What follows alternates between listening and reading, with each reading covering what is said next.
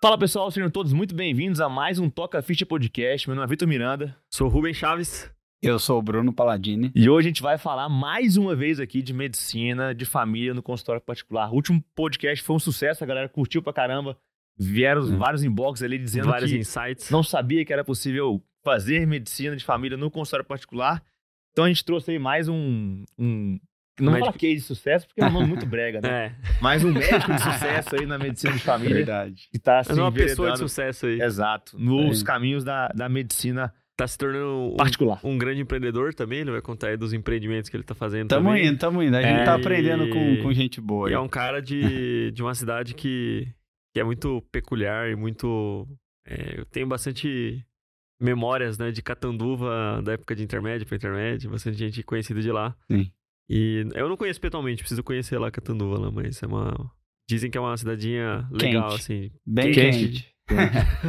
Bom, vamos lá então com vocês, Bruno Paladini. Ô, Brunão, conta pra gente, eu esqueci de pegar aqui antes do nosso podcast, falha minha, a formação do Bruno, onde você se Sim. formou, onde você fez residência e como é foi esses Ó. primeiros anos aí. Da história acadêmica. Vamos lá. Eu fiz a minha formação toda em Araraquara, tanto Uhum. a graduação quanto a residência. Hum. né? Então, fiquei oito anos seguidos lá. E, assim, gosto muito da cidade. Uhum. Gosto até um pouco mais do que Catanduva. Não Ah, é? sendo ingrato, mas tem um amor especial, um carinho especial lá. E, cara, lá me abriu muitas portas. Eu tinha um sonho quando eu comecei a prestar vestibular de passar na UFPR, na Uhum. Federal do Paraná. Tive um. Quase passei, mas passei, mas não passei lá. É, depois de um ano que eu tava em Araraquara, quase, uma amiga minha passou na UFPR.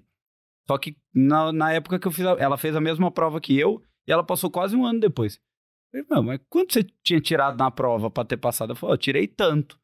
E eu tinha passado, minha lista tinha passado já Nossa. tem uns dois meses. Mas a gente tem que conseguir enxergar as oportunidades ali, né? Eu vejo que ter ficado em Araraquara, ter feito a formação lá foi crucial, por exemplo, para minha escolha Uhum. na medicina de família, né? Porque dependendo dos exemplos que você tem, muda muita coisa ali, né? Legal. E o. Então a residência de medicina de família foi também lá no, Foi, em Araraquara, né? foi. Sim, Que legal. E tem um ponto interessante do, do Bruno, já, já entrando no nosso assunto aqui, assim como o Caião, que veio no último podcast, que também tem uma formação de medicina de família.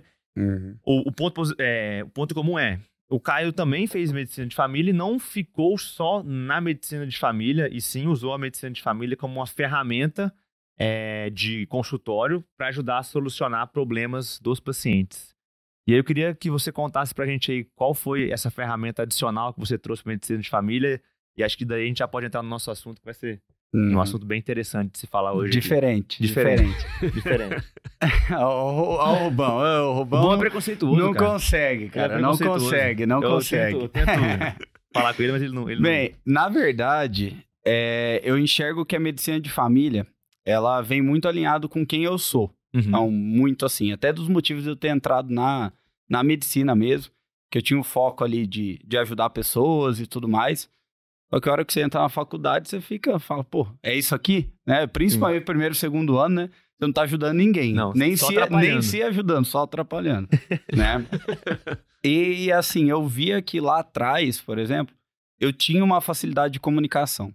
Uhum. Eu falei, pô, eu tenho esse, essa facilidade, vamos tentar investir nela, né? Só que aí você chega na faculdade e vê ali consultas de 15 minutos, 10 minutos, fala, pô, aqui eu não consigo evoluir muito, né? Muita coisa em tão pouco tempo. Não gera conexão, eu não consigo mostrar meu potencial. Porque, principalmente no começo, você não tem a parte técnica, né? Uhum. Então, eu ia encantar as pessoas ali que passassem por mim pela comunicação, pelo tato e tudo mais, e ali não tem espaço muitas vezes né? E aí o que aconteceu?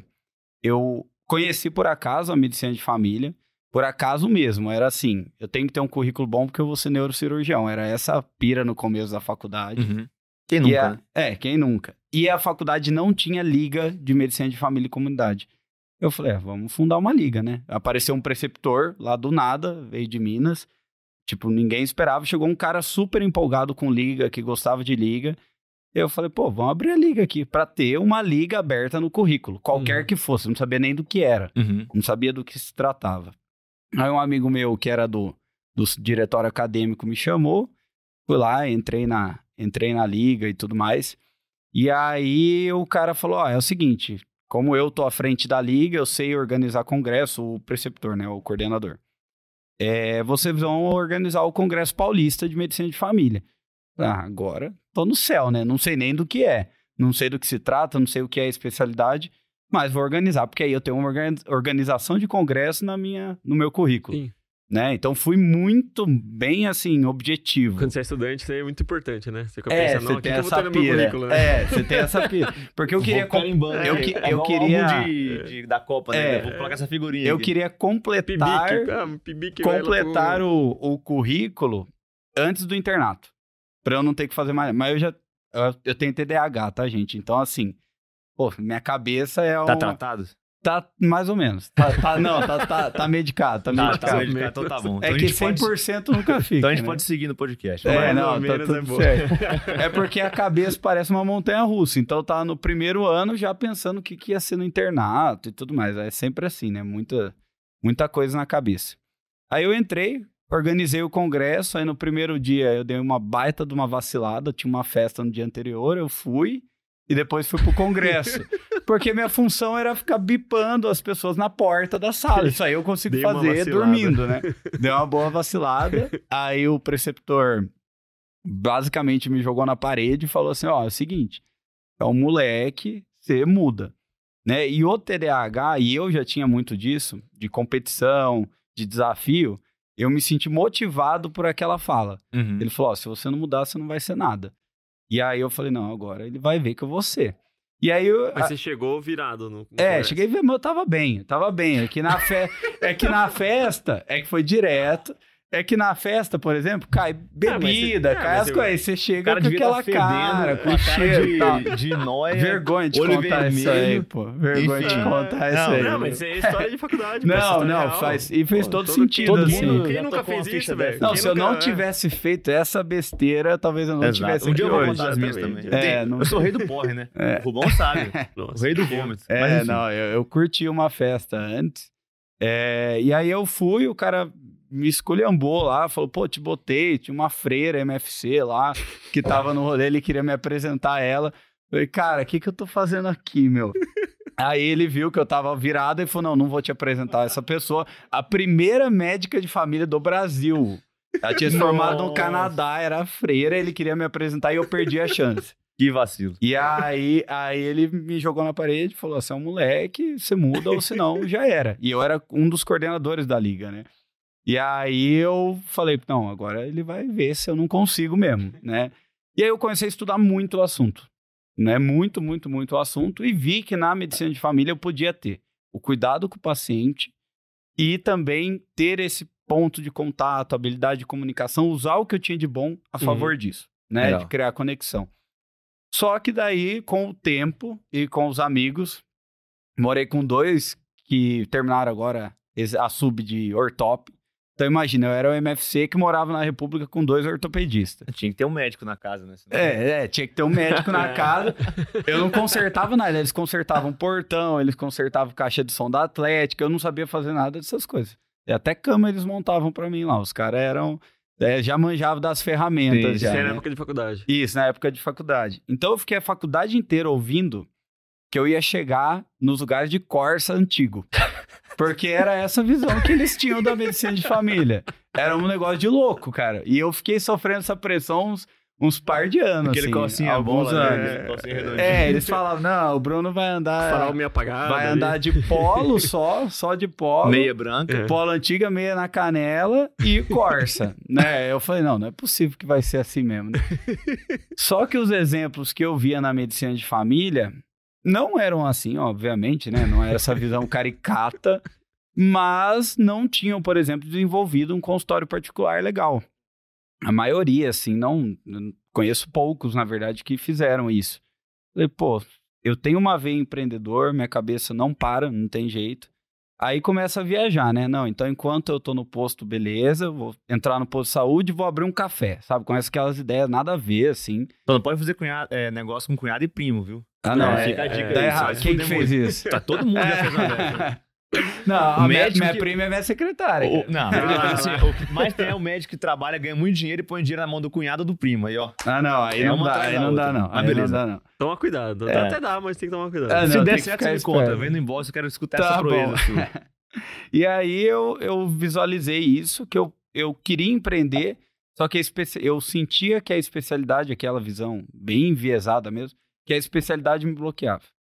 Aí chegou ali quinto, sexto ano, eu já comecei a pensar em outras possibilidades. GO, eu gostava, medicina do esporte, cheguei a pensar em prestar.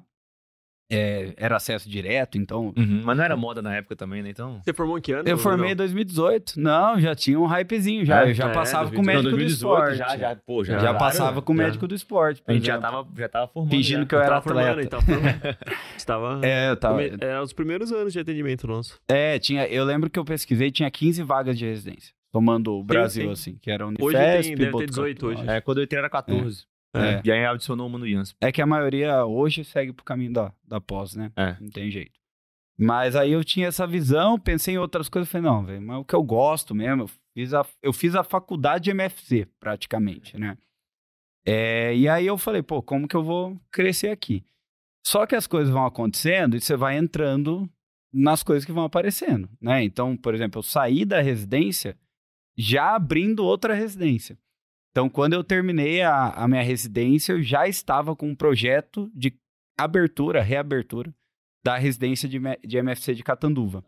A ah, você criou na... a residência de MFC lá é, de Catanduva. Ela estava, só que ela já existia, mas ela estava fechada. Estava inativa. E um dos meus amigos que eu criei contato por causa daquele congresso paulista que eu fui, ele era de Catanduva, né? Ele morava lá, tinha formado lá, ele estava querendo reabrir o projeto. Entendi. Mas o contato que você fez com ele foi no congresso ou foi na festa um dia Cara, antes? na verdade não, foi no congresso. Mas então, é, tá que, é, que, a, a experiência da liga, conforme eu fui entrando de cabeça no projeto, eu virei um dos diretores da ALASF, que é a Associação Nacional de Liga de Saúde da Família. E ali eu tive contato com uma galera fora da curva, assim. E um desses era esse meu amigo, o outro é o Gabriel Kraus, que também faz o MCP. Então a gente foi levando os projetos junto. Aí eu virei consultor financeiro desse cara de Catanduva, que eu comecei a lidar um pouco com isso, ensinar médico a investir. Falei com o Michael até na época. O Michael deslanchou, eu fiquei para trás e inventei outra coisa que era melhor, né? Mas tá tudo certo. É, e aí eu abri o projeto de residência. Então, assim, janeiro de 2021, eu ainda era residente e já estava fazendo o processo seletivo para a residência de Catanduva, né? Esse meu amigo já era MFC. Você ficou quanto tempo lá nessa em Catanduva? Não, eu tô lá, tô lá ainda, só que eu moro lá porque eu arrumei uma namorada lá. Não, eu digo eu não... na preceptoria ali da residência. Então, eu fiquei um ano. Um ano, tá. Fiquei um ano. Quando 2021. você entrou no, no MCP, acho que ainda tinha esse vínculo ainda, né? Eu tava saindo. É, eu, eu, eu, fiquei mais ou menos um ano, fiquei de março a março, só que nas férias da, da residência eu já tava meio ali, já, já tinha mudado e tudo. É, e aí eu fiquei. Só que daí o que aconteceu? Eu fiquei, não tinha muito MFC na cidade. O meu amigo já ganhava é, um pouquinho a mais, porque ele era coordenador da residência. Eu fiquei como vice, basicamente, ali. É, e aí abriu um, uma vaga de docente na faculdade. Eu falei, pô, é aqui, né? Não tem ninguém para disputar comigo. A prova fui eu e eu mesmo. Né? Não tinha ninguém. E aí eu consegui uma docência nível 3 de cara, assim, em seis meses de serviço eu estava docente lá da faculdade. Que é um posto que normalmente as pessoas demoram alguns anos para chegar, né? Faz mestrado, faz tudo mais. Então eu comecei a ter um certo sucesso ali na, na minha carreira. Só que esse sucesso ele não vinha acompanhado da qualidade de vida que eu estava buscando. Eu comecei tá. a ver que tava me cansando demais, entendeu? E uhum. aí eu busquei uma alternativa. Porque você fazia postinho, mais preceptoria do é. postinho, mais a docência. Mais docência da, dos internos e da residência. Tá, então né? dá, dá, dá, mais de 60 horas aí na semana. Ah, cara, preparar a aula, dar a aula. É, porque tem isso, né? Tem, tem que preparar a aula. Era né? isso que era o cansativo. E da residência a gente não recebia nada. Hum. O meu amigo, que era o coordenador, ele recebeu 80 reais por mês, acho. Por, é, ah, por que, que não pagava. Né? É, a gente falava assim, uma vez por mês você vai me pagar um café da manhã, eu e ele. Nossa. E aí, era bizarro. Só que a gente fazia por gosto, né? E aí no a gente. Aí uma hora eu falei, não, pô, parou um pouco Acabou de fazer por gosto. É. Vamos fazer alguma coisa legal. E aí voltou a ideia de, de empreender de novo. Falei, não, só que ficando no posto do jeito que eu tô, cansado do jeito que eu tô, chegando exausto em casa, eu não vou ter espaço mental, não vou ter energia para pensar num projeto interessante. O, né? o postinho era 40 horas por semana? 40 horas. E pagava o quê? Ah, cara, dava ali, eu acho que líquido dava uns 14 mil. Ah. Só que era PJ, né? Não tinha benefício nenhum. Nenhum, né? É. Eu não pergunto porque tem, tinha tempo que eu não tava sabendo como é que tava esses Não, valores, mas não mudou isso. nada, não. É, não muda. Faz sete anos que não É. reajusta lá em é, Catanduva. É isso ou 12 no CLT? 12 não, 8. O quê? CLT? Ah, não, tem mais baixo. Não, mas tem, Não, não, é, mas só tem tô lugar que 12. dá, que dá. 12, é, Tem 12. lugar que chega a dar 15. Mas assim. paga? Não. Ou paga. promete que Não, paga? não, lá pagava certinho, Ah, pelo tá. menos. Não, não, Não. isso aí não dá pra reclamar, não. Legal. Só não dava espaço pra eu pensar em outra coisa. E aí eu falei, não, vamos pensar É, porque em aquilo, algo né? Você trabalha né? 8 horas por dia, né? Em tese, no postinho, mas você chega em casa sugado. Não, e né? mais duas, três horas de aula e mais atividade física. Eu chegava em casa, saía às seis e chegava às nove quase, tinha dia. Então ficava arrebentado, né? E aí começou a dar ansiedade, insônia, começou a dar um monte de coisa. Aí eu falei, pô, onde que eu vou entrar aqui, né? E logo que eu formei, eu fui convidado para participar de um curso de cannabis. Era dado por uma empresa, era feito por uma empresa, ele era vendido, acho que eram uns 3, 4 mil na época. E uma participante faltou. E o cara que estava de diretor médico lá era conhecido meu, ele me conheceu no primeiro ano numa festa. Ele já era formado e lá, tal. importância da festa. Festa Ah, é é, a a- fundamental, não, cara, Olha lá. networking, medicina, Ninguém faz negócio tomando não, tem, leite. não Ninguém. faz, não faz. não faz de jeito nenhum, é isso mesmo. E aí ele me conheceu, ficou naquilo, tal, e aí ele me convidou, ele falou, cara, eu perguntei uma vez quanto era o curso, ele falou, ah, uns 4 mil. Eu falei, mas nem a pau, nem recebeu o primeiro salário, né? Aí um dia ele falou, cara, uma mulher do Rio, o voo dela cancelou, tá pago, é só você vir pra São Paulo agora. Tem, tipo, duas horas pra chegar em São Paulo. Aí eu liguei pro meu preceptor, falei, cara, hoje eu vou ter que faltar, tal. Ele entendeu, me fez repor lá no mutirão da dengue da vida aí, fui lá depois, Deu um tranquilo. plantão. É, fui lá catar lixo no final de semana, foi legal, era muito legal essas experiências em comunidade, assim. É, e aí eu fui nesse curso. Só que aí eu cheguei lá e falei, pô, curso dado pela empresa para vender um produto que eles dizem resolver um monte de coisa. É, Né? tem vários viés aí, né? É, falando de um sistema endocannabinoide que eu não ouvi falar na faculdade.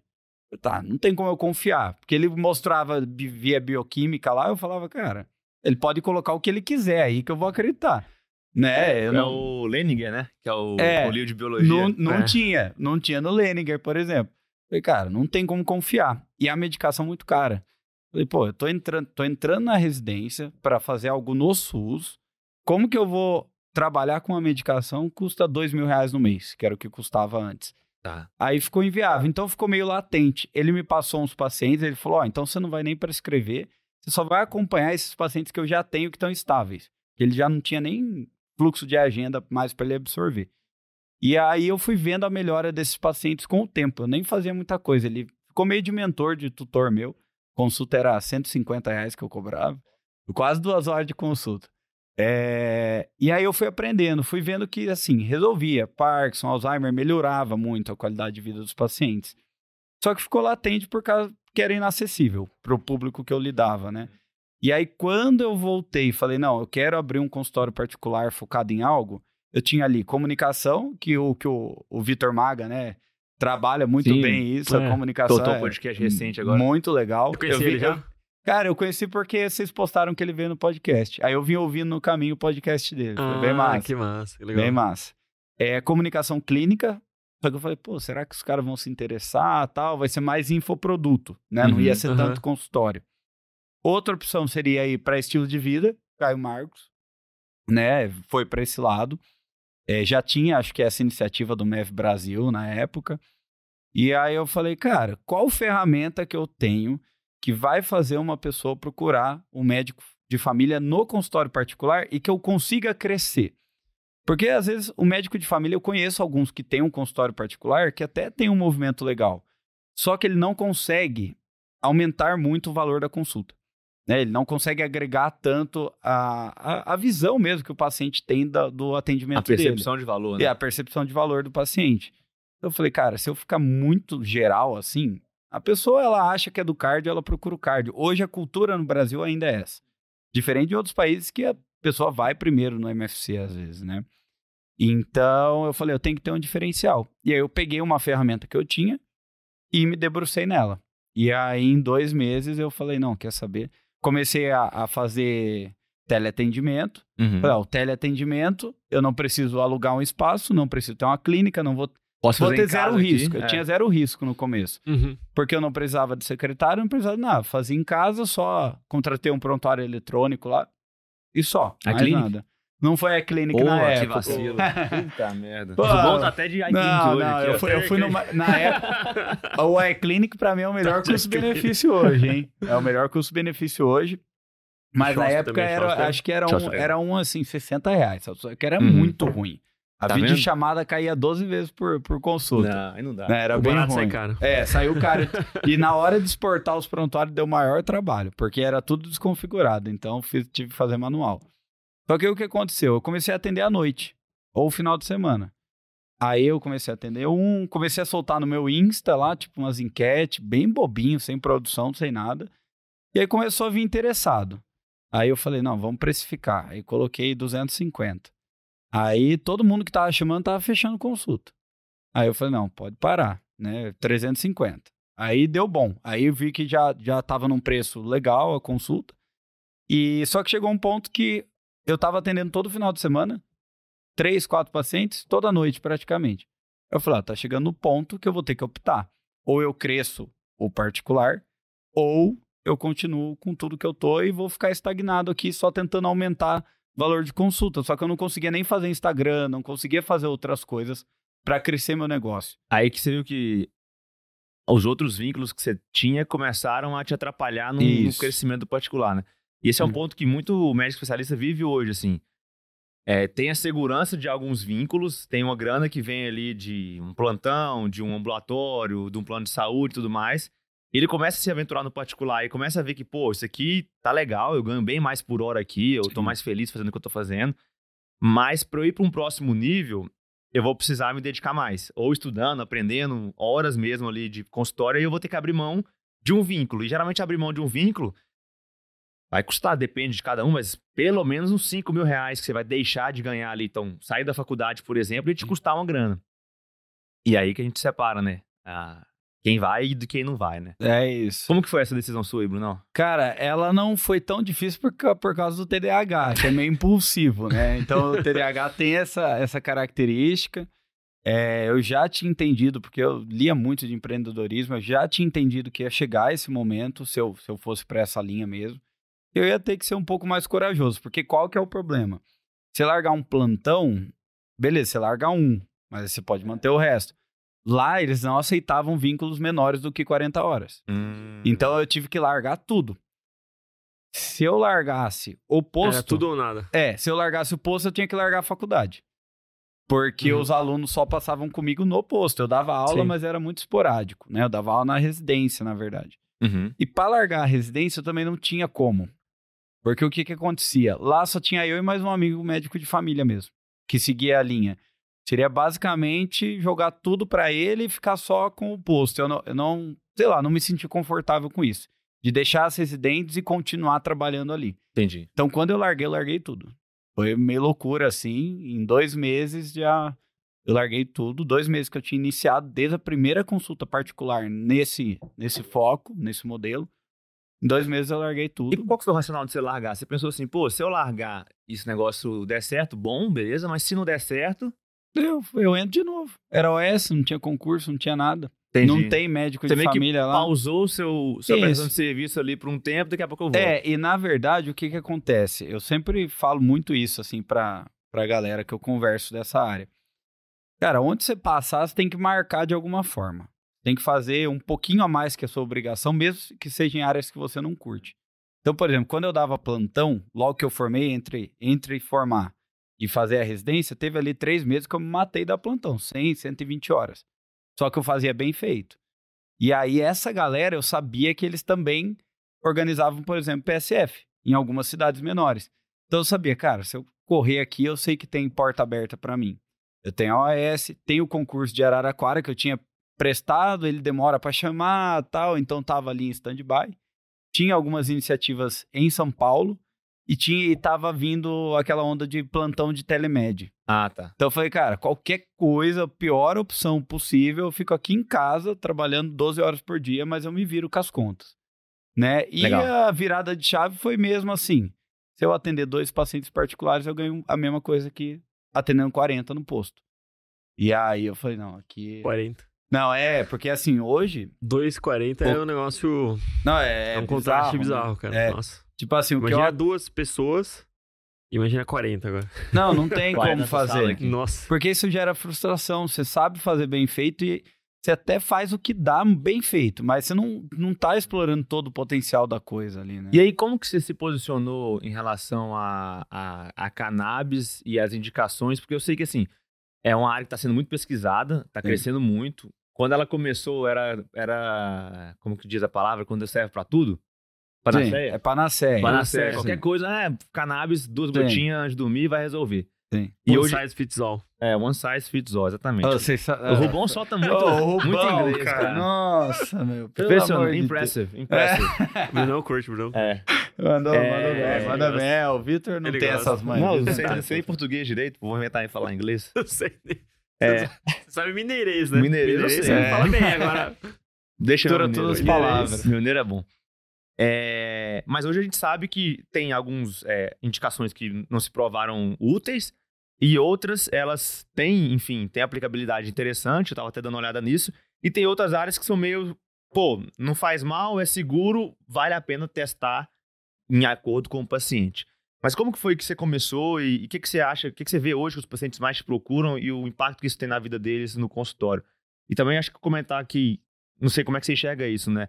Que não é uma coisa que vem para substituir é, medicações na grande maioria dos casos, né? E sim para trabalhar em paralelo, e ajudando nos sintomas e tudo mais. Cara, na verdade é assim. Evidência forte, forte mesmo, evidência científica forte, MBE, né? Vai ter ali para dor crônica em adulto, que já pega uma gama muito grande de pacientes, Uhum. né? Esclerose múltipla com espasticidade, vai ter para epilepsia refratária e mais algumas situações ali. Agora, evidências moderadas a fracas, então alguma evidência clínica, mas ainda não, estudos de grande porte e tudo mais, placebo, duplo cego, randomizado e tal, tem para um monte de coisa. Não é porque tem estudo para um monte de coisa que você vai definir como terapia para um monte de coisa. Por exemplo, tem estudo mostrando que o THC melhor reduz pressão arterial. Não é por isso que é tratamento de hipertensão, né? Então a gente tem que, tem que colocar isso muito bem. Mas tem situações que pode ser tratamento mesmo, até sozinho, em Hum. algumas situações, tá? Por exemplo, tem pacientes com Alzheimer que optam, que a família opta por não deixar com outra medicação. Só que isso não é o mais aconselhável de primeira mão. Por quê? Porque tem muito estudo com as medicações convencionais. Né? Agora, quando você pega, por exemplo, uma fibromialgia, você vai olhar ali, tem pregabalina, duloxetina, tem paciente que não se adapta, tem paciente que não se dá bem. Você inicia os canabinoides e a pessoa fica muito bem. Pô, não tem por que se manter o resto, né? Uhum. E aí é uma visão mais de. É aí, que, é que aí que é legal que a medicina de família olha um pouco mais, né? Qualidade de vida do paciente e a melhoria percebida, lógico, dentro de um raio de segurança, né? Você não está expondo esse paciente a um risco Sim. dessa fibromialgia, por exemplo, agravar e, e matar o paciente. Pelo contrário, é uma doença crônica que já testou outras é, medicações ali de primeira linha, já acompanhou com outros especialistas, não teve resultados satisfatórios. Ele procura uma alternativa e essa alternativa pode ou não se encaixar, né? É bem Isso. nessa, nessa linha, né? Bem nessa linha. Ah, Por legal. exemplo, tem, tem paciente que chega assim.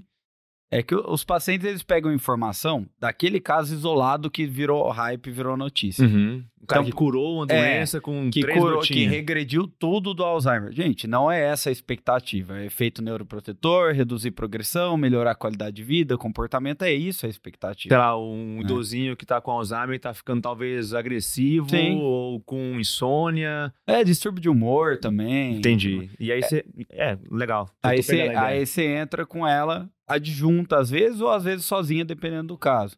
Né? Mas, por exemplo, não substitui químio e rádio, mas melhora náusea e vômito em quem tem quimioterapia, melhora a neuropatia, melhora a dor crônica, humor, sono. Então, você vai para esse lado do bem-estar geral.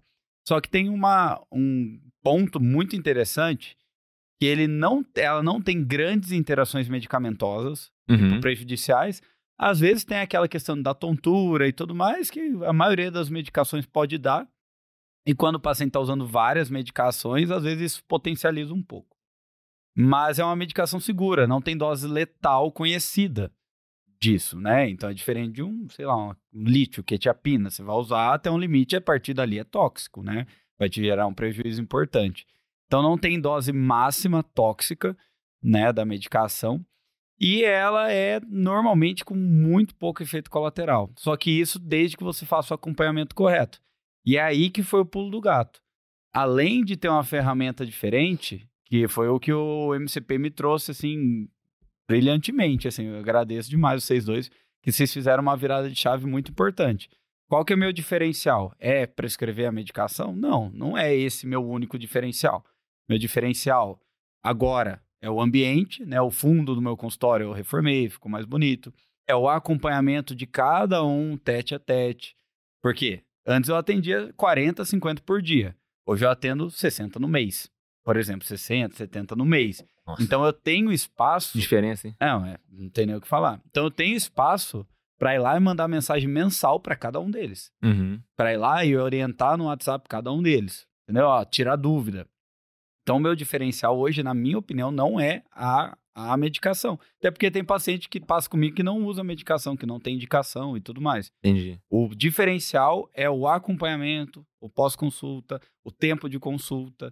Então, esses são os principais foi, diferenciais. Foi bem o que o Caião falou, né? Que o diferencial dele. É, ele faz muito a, a, linha de sono Sim. e a uhum. linha de.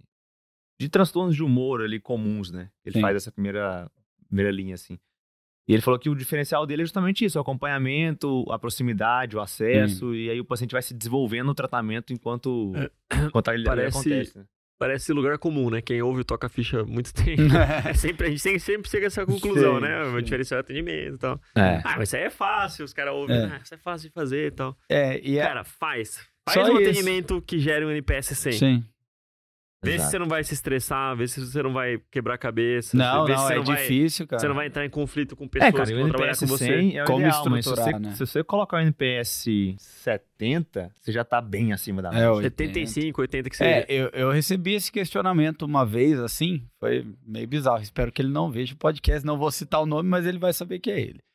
É de um médico que trabalha com as mesmas medicações que eu trabalho. Ele não tem a mesma formação na área, então ele não tem o mesmo conhecimento.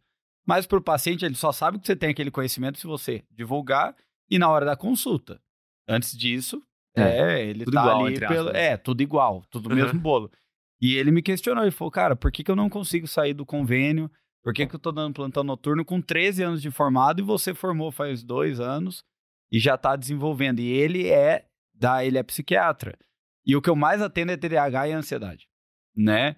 Pô, cara, como você tá fazendo? Eu falei, ah, cara, a minha captação inicialmente foi toda pelo Instagram e agora é recorrência, trabalhar outras maneiras. Pô, ah, mas eu também faço Instagram. Aí você vai entrar lá, é um monte de arte pronta que a social Sim. media faz e só, né? E aí é o cara dele aqui assim. É, e aí o que acontece? A foto dele aqui assim. é. ele, ele, ele acho que não tem essa, essa pira, não. Mas é, eu acho que ele usa a ferramenta mais para tentar segurar o paciente. Assim, Entendi. Assim, ele não, não se envolveu muito na, na coisa. Mas além disso, o que acontece? Às vezes esse cara acha que a consulta começa quando o paciente senta. É. E a consulta começou já muito é, é, é, é esse o negócio. Você não entende isso, cara. Na... Você não entende isso, você nunca vai entender o game do consultório. E, e, na, e na verdade, a, a, visão do paciente sobre você, às vezes começa, principalmente em cidade menor, antes de você ter consultório. Exato. Por exemplo, eu, com eu conversei com algumas pessoas lá, eu falei, pô, eu fui investigar, né? Eu sou meio xereta. Cara, você já conhece esse cara? Uma boa ideia pra, ah, Rios. Okay. A consulta começa aí. Boa, boa, é, boa. mas isso dá diferença. Porque, Belo conteúdo. Por exemplo, o, o cara, ele atende um, uma pessoa que eu conheço. Atendeu uma pessoa que eu conheço. O cara, eu passei com ele no plantão, foi uma porcaria o atendimento. Ele não me examinou, não perguntou nada. E aí quer migrar. É, é. aí ele quer crescer. Aí ele passou, no, o cara passou no convênio e foi horrível também. Porque só tinha ele no convênio do cara. Pô, velho, eu não vou voltar. Você acha que se ele cobrar a consulta de mim, eu vou? Não vou, eu fui porque não tinha opção. Ô, só que aí Bruno, ele quer fazer diferenciação, né? Eu anotei aqui o... o... conteúdo que o Romão sugeriu. Mas isso é um ponto muito importante, porque acho que a gente pode estar nesse assunto é, de fidelização, crescimento de consultório, porque o seu case foi um case é, que pegou um assunto que está no hype, né? A cannabis na Sim. medicina cresceu muito nos últimos anos, então existe uma atenção maior para esse momento. Só que tem pessoas que estão fazendo isso, estão dando muito certo, que é o seu caso, então pessoas que estão tentando fazer isso e não está dando muito certo. E para provar que não é o assunto em si e o momento em si que define o resultado, é uma série de questões. Mas muitas pessoas que procuram o, o MCP têm a, a seguinte situação: elas estão no consultório e elas têm um pensamento de que é assim, pô, eu vou trabalhar aqui no consultório do convênio por algum tempo, eu vou fazer meu nome, e aí eu vou ficar conhecido na cidade, então eu vou mudar para Catandu, vou pegar um, um, plano ali, vou atender no plano, depois que, eu, que o pessoal me conhecer, eu vou migrar para particular. Só que muitas vezes, os adjetivos que você está colocando junto ao seu nome durante os atendimentos do, da fase plano, eles não se conectam com os adjetivos que a pessoa quer. E, cara, São Paulo é uma cidade gigantesca, mas ao mesmo tempo ela é pequena. Em termos de medicina, é para indicação, sim, né? Sim. Se você passou para um médico que você não gostou, ou para uma médica que você não, gostou, sim. você não vai indicar. Até porque tem um milhão de opções. Até porque tem muito mais concorrência. Sim. Mas no interior é muito mais forte isso. Sim. E às vezes tem aquele cara que tá lá no plantão, de domingo à noite, pé da vida, super grosso ou super arrogante, uhum. ou a mulher que tá lá tá super é, nervosa, irritada, é, brava com o paciente, atende a pessoa. Ah, não, mas eu atendi no plantão, no consultório, eu sou Nossa, diferente. Gente. Ou não, eu tô no convênio, consulta de 10 minutos, cara crachá, não examinou direito, um monte de exame, tá normal, tá aqui o exame, pra casa. Ah, não, mas no meu consultório particular é diferente. E esquece que se essa pessoa perceber que você é duas caras ali, não, quando ela descobre que você cobra no consultório particular, ela vai te achar mais. É, mais é, desgramento ainda. Mais FDP ainda, entendeu? E aí Sim. acabou. Não tem como crescer o seu nome é o seu consultório nesse é. cenário. E, aí, por isso que é muito legal você ter falado. E quando começa o consultório, para mim começa, cara, talvez na faculdade, sim, com o seu sim, nome, sim, a, a, o impacto que você tem. E o Brunão conseguiu corrigir isso, né? é. né? Ele foi na festa lá, mas ele se redimiu. Não, foi. Mas é, assim que começa, e quem nunca fez uma dessa? Não, é. mas depois na residência também. E você disse que nos seus plantões que você deu também, você criou relacionamentos que te deixaram portas abertas. E, assim, é, às vezes a pessoa acha que o consultório começa quando ela pensa em consultório, mas o nome dela não começa quando ela não. pensa em consultório. E ela vai ter o mesmo nome dentro do consultório. Então isso é super importante a gente pensar em qual que é a imagem que as pessoas têm hoje de você. Independente se você já quer abrir o consultório, se vai abrir daqui a um ano, se quando terminar a residência, ou enfim, tanto mais. Isso aí Sim. é, pra mim é, é, é vital. É, por exemplo, quando eu passava em cirurgia, era um negócio que eu sabia que eu não ia fazer. Uhum. Porque eu, eu, é um perigo uma caneca na minha frente. Assim, eu derrubo, não, não dá muito certo. Então eu sabia que eu não ia fazer. Só que eu pensava, pô, eu vou ter que ter alguém para discutir um caso quando eu formar, por exemplo. Então eu vou fazer bem feito. O internato é, é para ser bem feito, depois você dá um jeito na residência, né? Eu tinha sorte também de querer medicina de família, porque eu sabia que um dos lugares que eu queria sobrava vaga, que era o Rio de Janeiro, que tinha aberto uma residência que tinha 150 vagas. Nossa. Sobrava, eles começavam a chamar de outras especialidades. Hoje já não é tanto assim, mas antes sobrava tranquilo. Falei, então o meu lugar na residência está garantido, só não sei aonde. Então o que, que eu vou fazer? Vou aproveitar o internato, fazer bem feito. É, não era, nossa, aquele cara que saía de casa para entubar um paciente. Não, não era esse cara também. Até mas se até se chegasse, o paciente tinha morrido, né? É, é, mas, mas tinha gente que falava, vai ah, ter um acesso central. O cara saía de casa, de carro e ia lá. Não. Eu era o cara que assim, ó, meu horário é esse, eu vou fazer bem feito. É. Vou ter, vou ter um, um contato legal com os preceptores. E hoje eu vejo isso, eu vejo professor meu me encaminhando paciente, professor meu pedindo para a esposa passar comigo em consulta. Legal. Então é sinal de que onde a gente passou, a gente acabou marcando, uhum. né? Por exemplo, o pessoal que organizava os plantões quando eu fazia, eu sou amigo deles, assim, amigo não de churrasco, mas de trocar ideia. Coisa que às vezes o médico sobe num pedestal e ele acha que não, que ele não tem que, ele não tem que falar com ninguém, os outros que tem que servir a ele. Então isso isso vai abrindo muita porta por, por onde você vai passando. E aí uma hora você usa as portas que estão abertas é. aí, né? E, pô, legal. E, e você fez o, você falou que você, o seu consultório é praticamente teleconsulta, né? Só teleconsulta. Só teleconsulta. Até porque é em casa. Tá. É na minha casa. Eu, que, eu falei assim, pô, eu quero melhorar de qualidade de vida. É, não vou alugar um lugar porque eu não, não tava com cacife para isso. Falei, vamos fazer, já que vou melhorar de ver, vamos melhorar bastante, né? Essa história aí cachorro e de... tal. Essa história de, tipo, o seu corpo, comportamento vai ditar seu sucesso lá no futuro ao longo de todo o seu ciclo de vida, né? Desde Sim. a época de vestibular até antes, faculdade.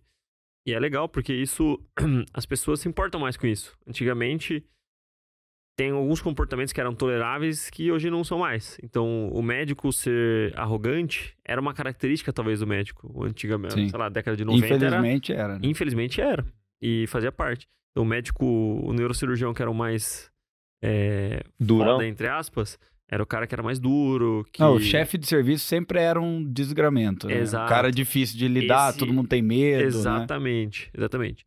E aí, eu já falei isso, acho que em algum podcast passado, mas aí eu gosto sempre de trazer essa história. Da cultura do Tony Rie. Tony Rie era o. Era o ele faleceu recentemente. É, ele era o dono de uma empresa que chamava Zappos, que foi vendida para Amazon, que faz sapato. É, e aí, qual que era a pegada dele? Ele durante o processo de contratação, ele mandava um, um motorista ou um Uber na casa das pessoas buscar para levar até a empresa você. E aí, se a pessoa, por acaso, demonstrava sinais de ser arrogante com o motorista, ela já, já acabou. Acabou, Sim. já. Acabou, acabou, não tem mais. Nem entrava no prédio, entendeu? É, então, esse tipo de coisa acho que é legal, porque hoje a gente já vê que. primeiro, o, primeiro de tudo, a maior característica. É bizarro falar isso, mas a maior característica do médico de consultório particular é ser humano. Você ouvir. É gostar de conversar ouvir, de gente. De gente, é. E tem médicos, são poucos, graças a Deus, que não gostam de gente. É Sim. bizarro falar isso, mas talvez o cara esteja na profissão. Ah, não faz rádio entendeu? então, pô. É, ou. É, o problema é o cara mas bater cabeça, né? Precisa, tem que discutir cara, o ah, não, precisa, caso, não, não, precisa gostar minimamente. É, de, mas assim, eu pessoas, percebo, né? cara, que. mas é é bem menos que o MFC. Bem menos do que o MFC. E aí, tipo, pô, se você tá no plantão e você quer, você tem um objetivo financeiro específico e a medicina não representa tanto para você, é melhor você ficar, tipo, no plantão, trabalhar três, quatro vezes por semana, investir dinheiro e achar outras alternativas de você escalar a sua Sim. grana do que você ir pro consultório particular. Porque é, você tem que aprender e tem que estar disposto a se desenvolver na habilidade de lidar com pessoas. E eu percebo que a gente aprendeu demais, eu e o Vitor, né, ao longo do, do, do, dos anos tanto entre a gente, a gente se tolera mais, né? No começo, talvez a gente. Não tem jeito, mais ou menos, né? Fale por você. É. o trabalho uniu na marra, não teve jeito. Então, assim, é... a gente nunca teve grandes pontos de divergência, mas em alguns momentos saiu uma faísca ali e Sim. aí sa sai aquela coisa de tipo. É... O cara te alfinetou, aí você vai com, com a marreta já, né? é... E aí você aprender a lidar com ter uma inteligência emocional para lidar com as pessoas. Aprender que, tipo, vai ter momentos que um dia que você vai chegar no consultório, você vai lá ver, você vai ver que a secretária tá mal, ela não precisa te falar. E você hum. não precisa esperar ela, tipo, burnoutar ou, tipo, extravasar tudo lá, ter uma crise de ansiedade para mandar ela embora. Então eu já fiz isso, cara. Já fiz, tipo, com mais, já mais de uma vez, já. Vai embora. Sim. Não, não, não, mas vai embora. Eu acho massa você levar a galera. Você e, galera almoçar. eu acho massa você almoçar com a galera de vez em quando. Eu almoço. Isso é muito legal. Mês. Eu almoço com, com, o pessoal. É, e tento entender um pouquinho a perspectiva de vida de cada um, né? Pô, o que, que, que, que você tá pegando aí? Como que tá sua família? É, isso, isso me ajudou muito ali Porque... com a secretária também. Porque, cara, é sobre isso. Tipo, se você não tem um relacionamento, as pessoas só te veem como o cara que dá a comida deles ali uma vez Sim. por mês e fica ali lenhando, cobrando. Não que não tenha que existir hierarquia, sim, nem, sim. Na, nem nada disso. Mas é. A proposta do, do dono das Apos, que é o Tonier, era justamente essa. Que pessoas mais felizes na empresa vão produzir mais e produzindo mais eles vão entregar o melhor é, produto, né, ou serviço na ponta final, que é o consumidor, e elas vão estar num ambiente que é mais tolerável, é mais leve isso ela vai conseguir conduzir mais a médio e longo prazo, isso vai reter mais a pessoa. Ela vai pensar duas vezes antes de trocar você por uma quantia maior de dinheiro. Sim. E eu já tô sentindo isso na, na, na minha empresa, no Olimpo. Uh, já teve algum, algumas vezes que alguns filhos meus foram assediados, entre aspas, pelo mercado, e que eles recusaram a oferta e vieram me falar. Inclusive, não tinha nem obrigação de vir me falar. Pô, recebi uma oferta aqui de tal empresa, mas eu resolvi ficar aqui porque eu acho que aqui é, eu me sinto seguro, em primeiro lugar, né? Segurança, né? Emocional, segurança de, de ser quem você é, também. de você poder é, exprimir as suas emoções, o seu sentimento e, e, mostrar é, mostrar de fato ali essas preocupações e você saber que isso vai ser acolhido, em nenhum momento isso vai ser um problema. É, e, cara, isso é fundamental. Se você está pensando em montar um consultório particular, tem muita coisa aqui que a gente ensina que são hard skills, né? Que são coisas de tipo planilha, gestão, Sim. mentalidade empreendedora. Tem alguém que gosta de dados nessa Mas, mesa. Né? É... De métrica e não sei o que, né? É você mesmo que tá rindo, não é o, o Vitor, não. não. É. Mas é, a questão é: Todo mundo o, que se, que, o, que, o que não se ensina é gostar de gente, cara. Sim. Se eu não conseguir, tipo. Mas é porque, é porque faz parte da ninguém, pessoa, né? Se você não gosta de gente, é muito difícil. É... Tanto com os pacientes e você quanto não necessariamente com colaboradores. Exato. Ser, não necessariamente, a pessoa, às vezes, a pessoas têm uma visão muito maquiavélica né, desse discurso. Porque não necessariamente você é uma pessoa má por não gostar de gente. É que você não está disposto a encarar o desafio de. Não é só praia. De time, cara. entendeu? Não é só praia. É, paciência. Cara, e time é, é difícil. É difícil, cara. É difícil. É difícil. Pô, o... se o PSG, que tem muita grana. Não, não dá, ganha. Não dá certo, né? Quem é você que. Exatamente, exatamente. Nem tem tanta grana Cara... assim quanto os shakes para você ganhar na raça, assim, Isso... na labuta e, e oprimir as pessoas, entendeu? Então, o, o, problema do PSG é um problema, claro, de cultura. Todo mundo Sim. sabe disso. Não tem dono lá, ninguém define a cultura e né? tal. É diferente de um Barcelona que ganhou tudo durante um bom tempo e os caras se divertiam. Você via, você via que tinha diversão é diferente ali, né? da seleção brasileira de 2002. 2002. É, não, aquela lá era fera, hein, cara? Aquela lá era Pô, fera. Não é. Mas isso então é... eu acho que eu enxergo muito isso em você também, Bruno. É, só pra já passar a bola pra você. É, você é um cara que, tipo, gosta muito de pessoas, você gosta de conversar. E você tá disposto a pagar o preço de dar um passo para trás para esperar o resultado e muito atrelado na confiança das pessoas. Sim. Tanto no, no, no, nessa estrutura profissional que você está criando, quanto é, nas pessoas que você compra, entre aspas, para te ajudar nessa jornada, igual o movimento que você fez com o MCP, né? Então acho que isso é um mérito seu, cara. Não, obrigado, obrigado. Vocês ajudaram bastante aí. Foi, foi uma, uma compra que valeu a pena. Foi um investimento. Não foi um investimento. Reembolso. Tá bom. Tá é, bom. não, não pedi reembolso depois de sete dias. É. E, isso é muito doido é, que você dias, falou. Pô, a gente tem 30 dias. Não, não precisa. O não, cara. Não precisa não. E uma, na primeira mentoria o cara já muda a cabeça, já. Não Boa. tem jeito. Eu ia te perguntar, Brunão. É, você falou então que você tá 100% telemedicina. Tem. E aí você tem a, a secretária que é virtual, né? Que vai te ajudar nisso. Sim. Como que foi essa estruturação? Porque tem muita gente que quer aprender como entrar no, nesse mundo de telemedicina e, pô, não só ter uma qualidade de vida melhor naquele atendimento, mas também Sim. poder impactar mais pessoas Sim. fora do seu raio geográfico, né?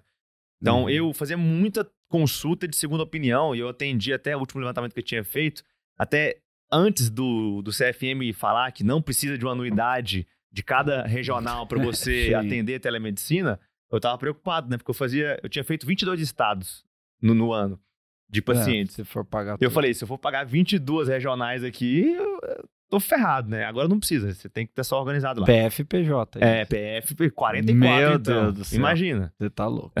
É bem inteligente essa regra. Né? É. Mas enfim, é, como que... Que, que dicas você daria pro pessoal da telemedicina é, os prós e os contras, onde é que, que pega mesmo o detalhe do paciente, por onde ele chega, como é que é a é, recepção. a, a decisão mais. da telemédia não foi só pela, pela questão da qualidade de vida. Uhum. Foi feito meio que um estudo meu, assim, uhum. eu mesmo, comigo mesmo, na, pesquisando um pouco. É, agora tem Instituto Paladino de Ensino e Saúde. Oh. Abri, cara. Olha, é, olha, tenho, olha, Tenho duas tá empresas. Eu tô falando. É, é, o cara ele tá não, na frente já, velho. Ele não tá tratado, cara. Ele falou que tá usando É, não, eu tô, eu tô funcional. Só que ele tá... Compensado é diferente, cara. Compensado é diferente. É, a decisão foi também por população. Uhum. Porque como eu tava com a namorada lá, tudo montado lá, eu já tinha feito mais ou menos as contas para abrir uma clínica ou um consultório focado nisso e ter um movimento considerável, precisaria ser uma cidade de pelo menos 800 mil a 1 milhão de habitantes, que não era a realidade de lá. Né? Então, assim, um dos motivos foi essa pesquisa de campo. E aí, o que. É, não, não tem tanto segredo, você só tem que saber onde buscar a informação. O que, que eu tenho que fazer, primeiro, para estar protegido juridicamente, né? Podemos eu, falar disso também, acho é, que é um ponto que legal. Isso é, que isso pegou bastante, é um ponto que pega, uhum. porque o que a gente mais vê é a gente fazendo telemedicina no, com chamada no WhatsApp, no Google Meet, com dados dos pacientes todos no WhatsApp. Uhum. Né? E aí a secretária perde, aí é roubada no carnaval, tá lá, dados de 800 pacientes no celular Sim. dela, né? Aberto. é. é, não tem jeito. No bloquinho. Não tem jeito, né? Com endereço, com CPF, com dado de nascimento, nome da mãe e tudo mais, né? É, então, na verdade, eu fui pesquisando. O que, que eu preciso fazer para fazer certo? Tá, WhatsApp e Google Meet. Primeiro que tinha, tem aquele limite de tempo, né? E segundo que, pô, mesmo o WhatsApp, mesmo você silenciando notificação, ela fica aparecendo quando você tá na chamada. Falei, não, aqui não tá legal, não vai ser assim. Como que eu faço? Ah, eu tenho que contratar um prontuário eletrônico. Quais são as opções? Qual que eu posso pagar? Eu fui na mais barato primeiro, depois me arrependi, mas foi funcional, foi o que eu precisava naquele primeiro momento. Beleza. Do ponto de vista jurídico, eu posso atender um paciente só telemedicina ou ele tem que ter uma consulta presencial? Na época que eu comecei, ele tinha que ter um acompanhamento presencial também. Uhum. A telemedicina era para, por exemplo, um acompanhamento conjunto. Então, todos os pacientes, a princípio, estavam com médicos presenciais. Eu era o segundo profissional que acompanhava. Tá? Então, não pegava paciente só meu, não pegava só para mim, ou pelo menos falava pelo menos para ele ir no posto de saúde perto da casa dele, uhum. né? É, e aí eu fui vendo, pô, minha chamada pela câmera do computador, primeiro que ficava a tela do paciente, eu não conseguia entrar no prontuário. Então, se eu entrasse no prontuário, eu apagava a câmera. Eu não eu apagava, não, eu não via ele. É ruim, né? Aí eu falei, pô, não tá legal. Aí o computador aqui já doendo o pescoço, aí você ergue o computador, fica ruim para digitar. Eu falei, beleza, então vamos comprar um mouse e um teclado. Digital, sem, sem fio, sem nada. Beleza. A câmera do, do computador, o computador é bom, mas a câmera não era. O que, que eu preciso fazer? Primeiro que minha captação era do Instagram. Velho, tá na hora de abandonar esse Android aqui. Fui lá e acabei investindo num celular melhor. Peguei um iPhone, que eu sei que o Instagram entrega mais, para unir o útil ao agradável. E comecei a usar a câmera do celular como, como videochamada e o prontuário no computador aqui.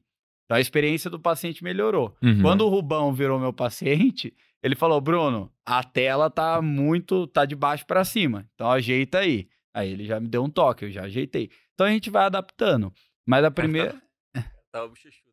É, mas eu não, eu não tinha o tripé. O tripé não segurava o peso do celular. É, são coisas que, cara, é, o eu acho é que pesado. É, até nisso a experiência do paciente é importante. Sim. É, o cenário tá legal, a luminosidade tá legal. Isso. Tipo, por exemplo, no, no próprio MCP Starter, a gente se preocupou muito em fazer um material audiovisual legal. Porque uhum. isso retém a atenção da pessoa, né? Uhum. Então a gente tem recebido feedbacks muito bons de que da essa, qualidade dessa última leva que a gente fez de gravações ficou muito boa, cara. A gente achou um padrão que retém a atenção. E isso importa demais também, não é só 100% o conteúdo, 100% a técnica, né? Sim, É sim. tipo assim, você vai criar um ambiente que é pro, propício para é, chamar a atenção e manter a atenção do paciente, uhum. isso é fundamental. Muda tudo. Em todas né? as etapas, tanto na pré-consulta, quando você está tentando é, fisgá-lo, né, no, entre aspas, e quanto no, no ato da consulta em si, quanto no pós-consulta para lembrar de você para gerar recorrência. Né? É, você vai, vai estruturando aos poucos, por exemplo. Mas você montou um, um baita cenário legal depois. Não, é, pra, mas, pra mas isso já foi quando eu já estava estabilizado, já estava tendo um movimento legal, já estava subindo ticket para aumentar a percepção de valor. Mas, por exemplo, a parte da secretária. Pô, vou enfiar uma secretária dentro da minha casa para ficar respondendo WhatsApp? Não porque não tem paciente presencial, por que, que eu vou enfiar alguém aqui, né? Até pensei na namorada para ajudar na renda lá dela, mas ela tá na faculdade de medicina, ia estar tá no plantão, não ia conseguir ela responder continua, rápido. Ela formou já ou não? Tá terminando agora, faz, tá no último Qual ano. Qual é o nome dela? É Ana. Ana. Um beijo, Ana. Um salve aí pra você. Você deixou vir sozinho, não deixa eu sair com os dois, não. Perigoso. Enfim, e aí a gente vai estruturando. Por exemplo, como que eu respeito a LGPD? Uhum. Aí uhum. eu fui lá e assinei uma. Tem os custos, igual qualquer coisa tem custo, tá, gente? Mesmo que sejam menores do que manter uma clínica inteira. Mas, por exemplo, fui lá e contratei aquelas assinaturas digitais. Uhum. Até porque nos fitocannabinoides é obrigatório o preenchimento de um termo de consentimento. Imagina, o paciente faz online a consulta ele às vezes, às vezes ele só faz porque não tem um profissional na região dele, às vezes ele faz porque ele acha melhor, mais uhum. cômodo. Uhum. E aí você manda ele sair de casa, imprimir um papel, assinar, te mandar escaneado. Já deu ruim, né? Já não. piorou muito a experiência. Jornada do paciente, exatamente. Isso, você pensa em tudo. Esse é aprendizado que eu, que eu sempre passo pra galera. Não, nunca e... funce o seu paciente. é, nunca, nunca não, não fique é, gerando mais Por exemplo, na psiquiatria, a, a, a, a, desculpa, gente, a receita amarela ela é física, é física né? Você não tem ela online. E muito psiquiatra não faz telemedicina por causa disso.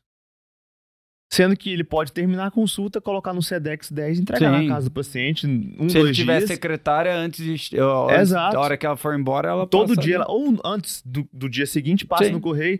E É. tá, vai ter um delay de um, dois dias a mais, vai ter um custo de 50 reais Mas você a joga mais. no preço 30. da consulta. Ou você fala, olha, eu vou te mandar a, a- a receita via correios, é, pro seu endereço aqui, para receber em três dias ou em um dia, é isso e isso, qual que seria que eu te envio? Então, eu tô te perguntando justamente isso, porque assim, tem vários detalhezinhos da telemedicina que a gente fala assim, ah, nossa, isso aqui dá Sim. trabalho, não vai funcionar, é burocrático, ah, é LGPD, ah, o prontuário médico não funciona. Mas no consultório físico vai ter a Os mesma coisa. problemas, No plantão que você tá, tem os mesmos BO, só que você já se acostumou com eles. É, não, depois E você já fica resolveu automático, eles. né? Depois É. fica É. suave. E aí, cara, é, o que mais que você vê assim na telemedicina, especialmente voltada a, a- o paciente ele, ele vem de onde hoje? Uhum. Ele a secretária aborda ele de que maneira? Você, Tá. você fica atento a esses números, né? A gente fala muito disso no, no MCP, né? De, Se eu não ficar, eu apanho de vocês. é, não, é- não. o ponto é não não não a é cultura da empresa, né? é, cultura super, super saudável, né?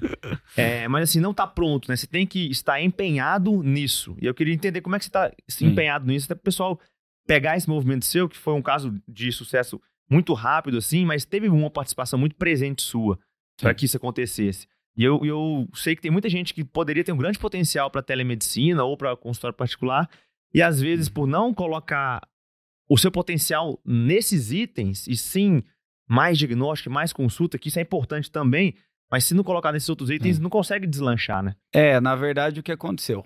Ah, o assunto tem uma dificuldade muito grande de anúncio, por exemplo. Então a gente tentou, mesmo com o MCP, tentamos o Ads, já o Google bloqueia, não Uhum. deixa anunciar. Então eu tive que dar a cara, não teve jeito. Porque a minha captação, ela veio ali do Instagram que eu tinha, era o Instagram pessoal, só que eu não usava, não sou.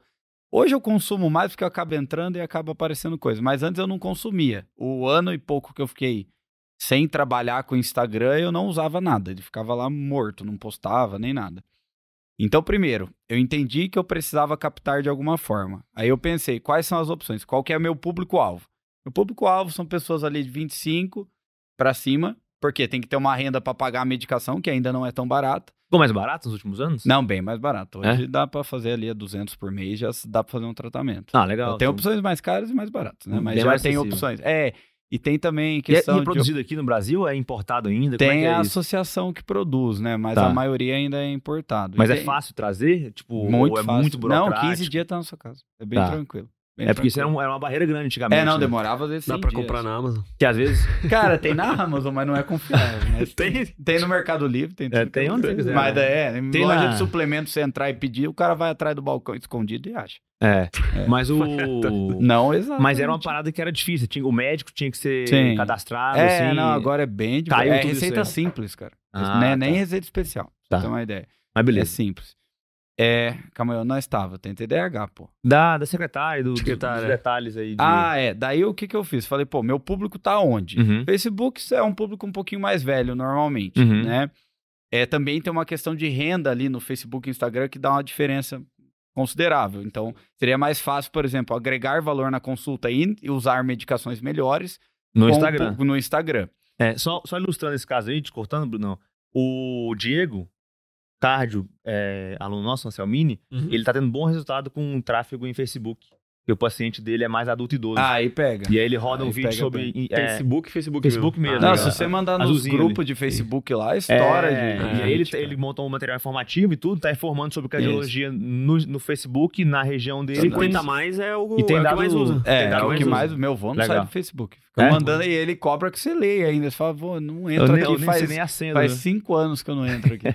É, aí eu tinha o TikTok, só que o TikTok, primeiro, pra você crescer, você tem que fazer algumas coisinhas às vezes a mais ali que eu não tava disposto a fazer. Uhum. Tanto videozinho curto, dancinha, essas coisas. É, é, aqui, aqui. Dedinho né? assim? É, até fiz algumas coisas, mas assim, não, não, Não, era. tem Não printar, era, né? Quando o cara faz, tem que printar. não, não era meu perfil, o Gabriel Kraus tá fazendo. É? Pode printar o dele. É, e também é era um público mais jovem, Uhum. que não ia ter, às vezes, a força ali de bancar um tratamento, bancar consulta e tudo mais. Então eu falei, cara, vai ter que ser ou o YouTube ou o Instagram. Aí no YouTube eu cheguei a começar, só que foi depois, porque dá mais trabalho, a edição tem que. Normalmente, o ideal é que seja uma edição mais da hora tal. Aí eu falei, vou ficar no Instagram. Já tinha umas 3 mil, uns 3 mil seguidores ali do, da época que eu vendia curso de investimento. Uhum. Então, eu sempre eu não sabia falo... que você vendia curso de investimento. É, eu vendi um, uma época lá, não deu retorno nenhum. Tudo que entrou eu gastei, comprei uma câmera, comprei umas coisas, depois vendi a câmera para Então não foi um bom investimento. Foi ótimo, porque foi onde eu aprendi a lidar. Foi, Boa, boa. por exemplo, eu fiz o curso do Leandro Ladeira, Ladeira. enquanto eu estava vendendo o curso de investimento. Então, foi um aprendizado que eu usei depois, Sim. né? E aí eu comecei a captar ali só no orgânico, ali no Instagram mesmo, só que dando muito a cara, fazendo muito vídeo e tal. Então cans- cansa muito, cansava muito, né? Só que aí quando chegava para secretária, primeiro que eu contratei ela num regime bem legal de fixo, baixo e comissão alta, porque eu tinha risco de fazer essa contratação, por exemplo, dando 3 mil reais para ela de cara. É, ela talvez não poderia ter paciente, né? Se ia É, ficar no prejuízo. E aí eu ia ficar com 3 mil no prejuízo. Então o fixo era bem baixo, era minha prima, então ficou mais fácil negociar. Só que a comissão era muito boa. Porque tava no início. Hoje, que já vem ali 70, 30, 70 do Instagram, 30 de indicação, além dos recorrentes, né? Uhum. Então dá, dá 50, 50 quase hoje, 60, 40. Pô, legal, aí. Tá- já tá bem legal. Tá É, bem legal. Bora virar isso aí, 70 indicação, 30 É. Instagram crescendo. Mas já diminuí, por exemplo, o tanto que eu tenho que fazer no Instagram já reduziu. Legal. Porque eu não preciso, não dependo tanto disso.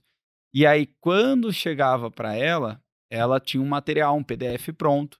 Porque vocês mesmos me fizeram enxergar. Se você deixar um áudio pronto explicando tudo, cara, uma galera de 25, 30 anos que está ali no Instagram consumindo algo rápido, ele não vai ouvir um áudio de 5 minutos. É. Né? Um vídeo. Se ele quiser ouvir um áudio, ele vem pro podcast. né? É, um vídeo, ele também talvez não vá curtir. Uma população idosa já curte pra caramba, Uhum. né?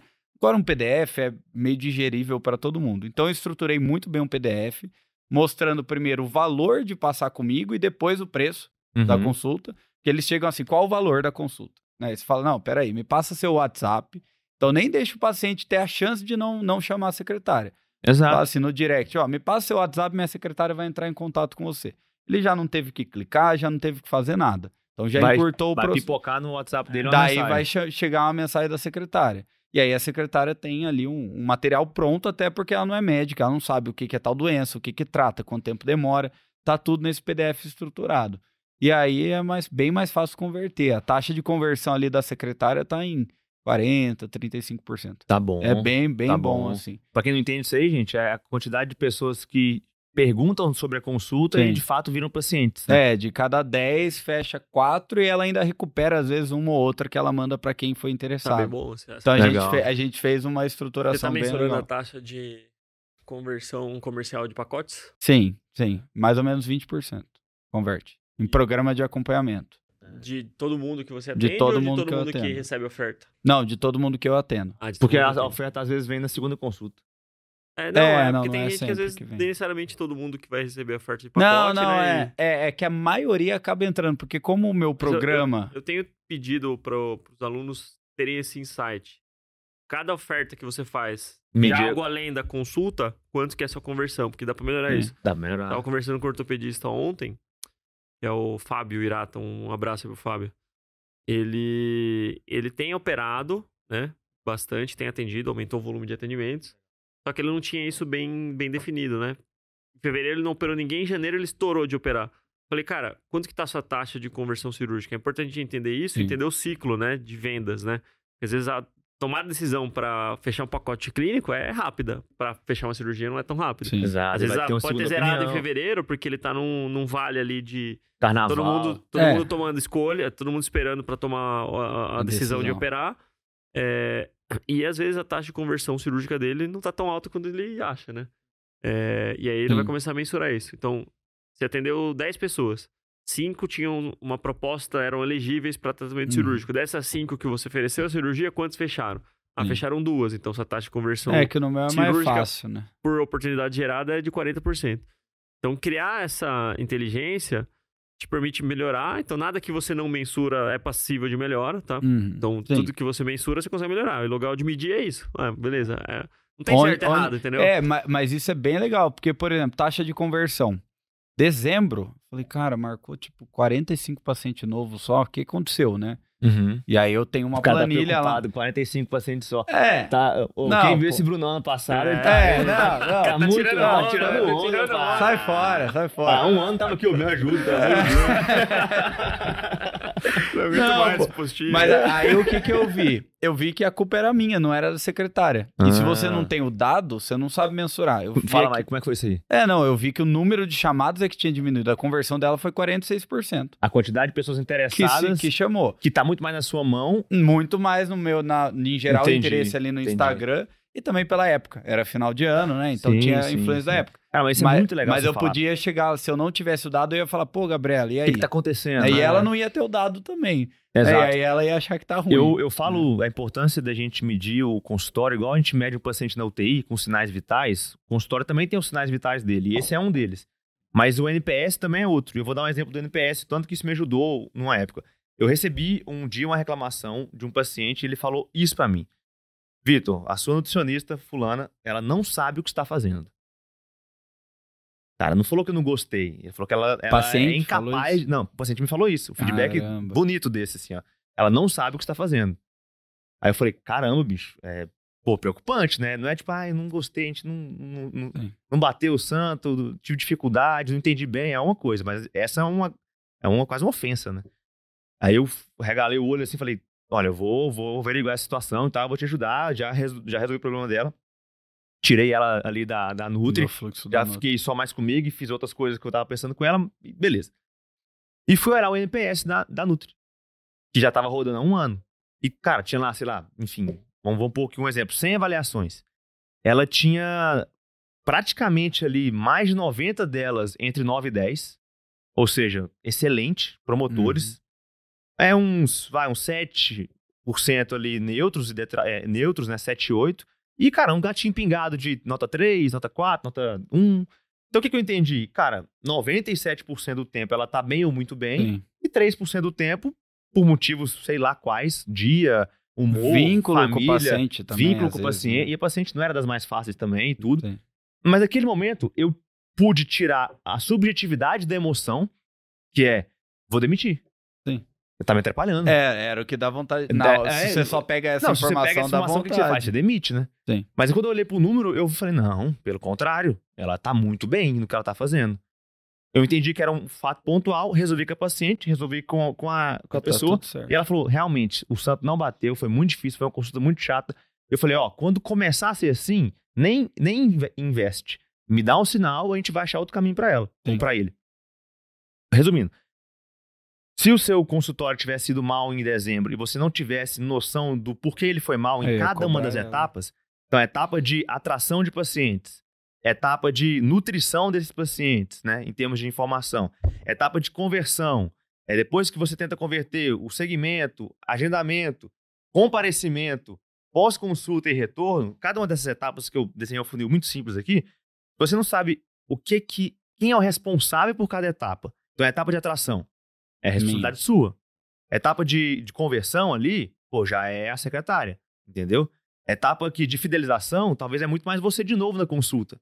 E não somente ela ali. É, não, os meus são meus porque não tem recepção, né? É, então eu falo, então, eu falo do programa de acompanhamento isso. lá na consulta. Então, assim, mesmo. trazendo aqui para quem tá ouvindo a gente, entender isso, e igual você falou, dezembro foi culpa minha de ter agendado pouco, traz uma calma, né? Traz um, um beleza, cara. Não foi, não tô ruim. Dezembro não foi ruim, é, tive um mês menos ótimo do que, do os, que os últimos, outros. mas por causa disso, disso, disso. E aí tem coisas que você consegue explicar, Natal, Réveillon, ok, você explica.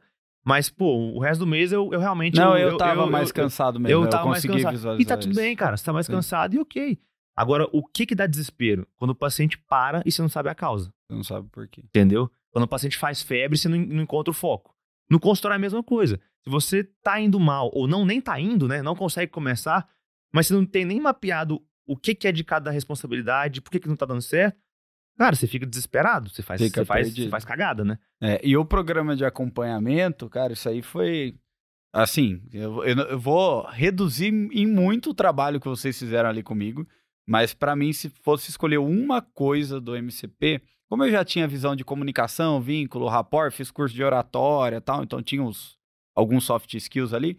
Para mim, a principal virada de chave que o MCP me trouxe foi o programa de acompanhamento.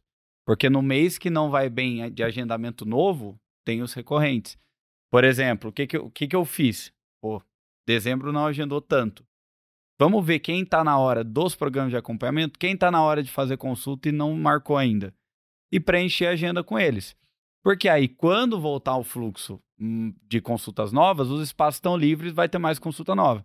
Então, e tirando a recorrência de renda, né? Porque você recebe parcelado, por exemplo, às vezes, e já entra uma grana fixa ali que às vezes já paga as contas, você já entra o um mês assim. Já entra. Bem eu mais quando eu comecei a entrar o um mês com o consultório pago, meu consultório ele custava entre 7 e 8 mil ali. Sim. Se o volume aumentasse, aumentava um pouquinho, porque tinha mais imposto e tudo mais. Mas eu lembro quando o cartão rodava do mês, eu já via assim, a receber. O mês é, tal, é tipo, muito bom, 11 cara. mil. Eu falo, hum, Não, é ajuda Se eu tirasse muito. férias, eu não ia ficar, não ia ganhar muito dinheiro, mas eu teria pago todas as contas do consultório ainda ganhava uma graninha, entendeu? Sim. Isso aí é. É, e nos canabinoides é muito importante, porque assim, com uma receita, o paciente teoricamente consegue comprar um ano inteiro de, de medicação na Anvisa. Ela tem validade de um ano. A não ser que você limite, né? Tipo, ah, dois frascos. Ele vai conseguir pegar até dois frascos. Mas era algo que eu comecei a pensar. Falei, como que esse paciente vai voltar? Que não é voltar para te dar mais dinheiro né? É voltar para ter um melhor resultado, né? E lógico que isso te dá uma segurança financeira também, né? Isso uhum. aí. É, eu até de, junto. Eu deixo até bem claro para os pacientes. Eles falam, eles falam, ah, por que, que tem o um programa? Porque me dá uma recorrência de receita e te gera um melhor resultado. São as duas coisas andando junto, né? E assim, você ter essa opção para o paciente, às vezes tem dia meu que triplica ou quadruplica o que eu recebi daquela pessoa de uma vez. Entendeu? Às vezes um dia que eu ia ganhar, pô, R$ 1.500, legal, muito bom já, um dia atendendo só de manhã e tal. Às vezes vai para 4, 5, 6 mil, por causa dos programas. Isso já está garantido ali nos próximos meses. Claro que eu vou ter que trabalhar e depois receber. não vou receber mais de novo daquele paciente. Só que isso até ajuda, porque ele vai para as outras consultas muito mais tranquilo. Ele não fica enrolando para marcar, ele fala, cara, vou fazer, já está pago, já está certo. Nem lá. sente, né, que você tá não precisa, pago. Você não precisa fazer ficar fazendo várias abordagens comerciais várias toda vez que você vai lá tal, é. É, pagar de novo. E não é porque fechou o programa que eu vou deixar de fazer um pós-consulta bom. Então, todos os meus pacientes recebem mensagem mensalmente. Pelo contrário, né? Aí que você tem que trabalhar para ele te trazer é. outros pacientes isso, e, e, rodar isso. o motor do consultório é. e ter resultado como é. paciente também. Né? Mas é, bem legal, assim, a questão do NPS, por exemplo, lá no Doctoralia, que é para onde eles acabam indo hoje, é, eles entram lá, a maioria dos pacientes relata, tipo, escreve no final, recomendo o profissional.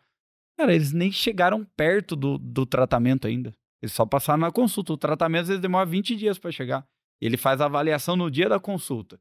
E aí você vai ver os elogios, é assim: ah, me tratou com respeito, pontual, é, pontual explicou, né? explicou tudo sobre, sobre, sobre a medicação.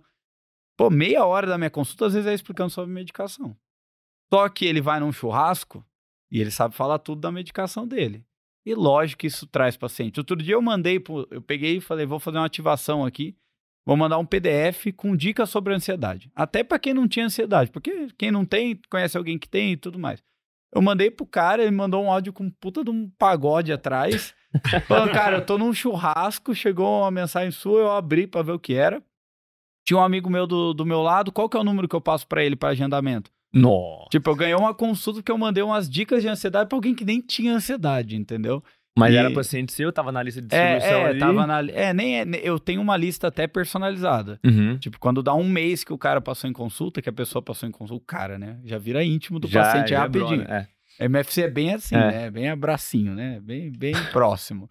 É, dá um mês, a primeira ativação é perguntar como foi a experiência de compra né? Que é às vezes um problema, né, Rubão? Às vezes é uma, é uma dificuldade importante. Porque aí eu já vejo se o representante que eu estou indicando para o meu paciente está fazendo um bom trabalho. Já tive que trocar de representante. Porque às vezes o produto é bom, mas o representante demora para responder. Mas não, não é faz... problema seu, hein? Claro que é. Né? Ah. Né? Depois, como que ele vai voltar se a experiência toda. A experiência, essa parte conta. Mesmo que não é minha responsa sim, direta. Sim. Não, conta. tô brincando. Não, eu sei. A gente. Só, o médico que se fala. expande para esse raciocínio de antecipar problemas que vão acontecer com seus pacientes após a consulta, Sim. geralmente se dão é. melhor no consultório justamente é. por isso, porque facilita a vida do cara. Né? Sim, é, com o certeza. Rubão teve dificuldade lá, eu liguei pros caras. Liguei e falei, ó, o fluxo Ele... de vocês não encaixa em quem tem rotina eu corrida. Eu experimentei o canabidiol há um tempo, pra aliviar um pouco o estresse e tal. É, e, e eu gostei, assim, assim, usei um, sei lá, durante duas semanas, três semanas. Sim. Aí eu tentei comprar e não consegui, cara. É, queriam ligar pra ele. O Rubão, coitado. Nem ele me atende. Não, ele não atende Ontem ninguém. ele, a, gente tava, a gente tá falando de manhã, né? Acho que 8 e meia, oito e meia da manhã, ele falou assim, ó, e aí, mano, beleza? Vamos falar aqui, tô querendo conversar um negócio. Que hora que a gente pode falar hoje? Eu falei, sete e meia da noite. Era tipo 8 e meia da manhã. Aí a gente foi falar que hora era? Era, Era 11 10 da horas. Hoje, hoje né? aqui. Não, a gente falou era 11 da noite, porque não deu, tava... É, não, ele não tem correria, jeito. eu correria. Mas, mas tudo isso tem que ser pensado. Sim, sim. Esse daí que. Pô, legal, Isso aí é uma coisa que, tipo, a gente sempre fala. A culpa nunca é nossa, mas o problema é sempre nosso. Sim. E quando você internaliza é nossa. isso, Às vezes, às é. vezes é, mas assim, a maior parte dos problemas que o paciente vai ter é, ao longo do processo de saúde dele vão ser problemas por, às vezes, terceiros que estão causando esse problema. Mas a gente se preocupar que entender que isso é um problema nosso é o que traz percepção de valor no final das Sim. contas, entendeu? Então pensa assim, é, um cara que atende na Prevent, já aconteceu isso, é, pode tomar uma nota ruim no Google Meu Negócio dele, que é referente ao consultório particular, porque, no tomou duas horas de chá de cadeira no convênio, Porque ele tem o mesmo nome. e aí o É cara olha a receita, olha o nome. Então, Não. assim, se. Você por é a sua exemplo, marca, né? Se, Não por exemplo, você comprou um móvel numa empresa de, sei lá, você comprou um, um armário. E aí você pediu pros caras entregar tal dia. Os caras atrasaram uma semana. E os caras ficam falando, não, não é culpa nossa porque é a empresa terceirizada aqui que entrega o seu serviço. Beleza. Cara, não interessa, entendeu? E, e na, na saúde é a mesma coisa, é o seu nome que tá lá. É, e, e aí, no final das contas, a gente tem que cada vez mais olhar isso, né? Tipo, e aí isso não só diminui o ruído e o atrito, mas como gera uma percepção elevada da sua marca, né? É tipo, o cara olhar um material pós-consulta e falar, pô, isso aqui é muito legal, esse material. Eu vou, vou marcar consulta, porque eu me interessei e acho que isso aqui me identifiquei com isso aqui. Aham. Talvez ele me ajude. Sim. Então aí que começa o negócio a virar uma, uma bola Cara, de neve do bem, né? Uma Eu, espiral eu, ascendente. eu recebo paciente, às vezes, que tá. O Vitor já falou isso em alguns podcasts aí que eu ouvi de vocês. O cara tá escutando. É. Não, eu tô ouvindo, tô ouvindo. Boa. Falei, não, vamos ver onde eu tô me metendo, né? Tem que conhecer, mas é muito bom, cara, muito bom. É que a gente que mora no interior e que tem TDAH não consegue ficar uma hora ouvindo, mas na viagem, por exemplo, deu pra ouvir de boa e foi muito Eu massa. escuto muito viagem É, e... em viagem dá. Eu tenho uma- a minha agenda de manhã é fechada três horas só pra mim, né? Então, aí você pega aí. seis da manhã às nove é, é meu. É, eu Uhum. acordo, faço minha leitura ali de manhã, treino, já faço um aeróbico, passeio com os cachorros, faço meu café da manhã com calma ali, escuto podcast e tudo mais. Aí eu vou maratonando esses podcasts. É, não, é legal. E aí eu recebo, às vezes, paciente que tá com a prescrição certa, com o diagnóstico certo e tudo mais. Só que o cara não explicou como que ele acessa a medicação. Ele foi na farmácia com uma receita de um produto importado, por exemplo. Aí deu de cara com o farmacêutico e falou, o que que é isso? Né? Tá tudo I'm errado. sorry, I'm sim. sorry. É, não, aqui a gente tem esse aqui. Aí ele quer trocar a receita, mas é um produto totalmente diferente. Eu já peguei, pra vocês terem ideia, é, prescrição médica de produto não regulamentado. O cara não sabia que não era regulamentado. Ele ah, vem do Uruguai e tal. Entendi. Ele achou que era que podia, porque tem propaganda, tem não sei o quê. E o paciente compra sem receita. Se compra sem receita, não é Não é regulamentado. regulamentado. Né? Mas você E- pode. Pô, isso aí dá treta, né? Né? Dá problema. Não dá, às vezes, porque o paciente não leva adiante. não, mas, mas, se assim, ele não. passou mal. Faz uma É, não, denúncia. na- no caso, essa, pelo menos essa empresa aí, eu já tive algum, algumas questões aí com pacientes que chegaram usando, que vende sem receita, o cara já chega usando às vezes. Uhum. É que não tem, às vezes, nada ali dentro. Tipo, é óleo de coco, azeite. Então não dá, não dá grandes problemas, dá prejuízo financeiro. Mas se, se ele passar mal, eu não sei. Às vezes ele passou mal porque ele passou mal, e eu não sei se é do produto ou não. Entendi. E a médica tá prescrevendo achando que tá tudo certo. Entendeu? Aí, lógico que nesse caso, quando tá sendo algo que pode dar até problema pra médica mesmo, problema real, eu às vezes vou lá de parceiro e ainda aviso, né? Falando, ó, isso aqui não pode, tal, recebi uma paciente assim, assim, assado, não sabia onde comprar, tal, não sei o quê. Então, às vezes a gente dá até um toque pra ver se, É. se a pessoa dá uma melhorada. A- A muito gente fala bastante da a gente fala bastante da Amazon aqui, né? Mas o que é mais a Amazon ganha dinheiro é justamente em resolver um problema que não é dela. Porque o- uma das coisas que mais puxou receita recentemente, nos últimos anos, foi a tal da AWS lá. É, você deve conhecer, né? AWS. Você sabe não, não, não essa história, o que né? é. A AWS é o maior servidor, acho que, do mundo hoje de. É, é- Hospedagem. é uma nuvem de hospedagem, de site, de um monte de coisa. Porque que eles perceberam? Tinha muita gente que vendia produtos na internet que, cara, você vai fazer um lançamento, por exemplo, de um produto novo ou de um serviço, alguma coisa, e tem um monte de gente que começa a entrar e aí começa a rodar um tráfego ali que Sim. não tá esperado. Pum, cai o servidor.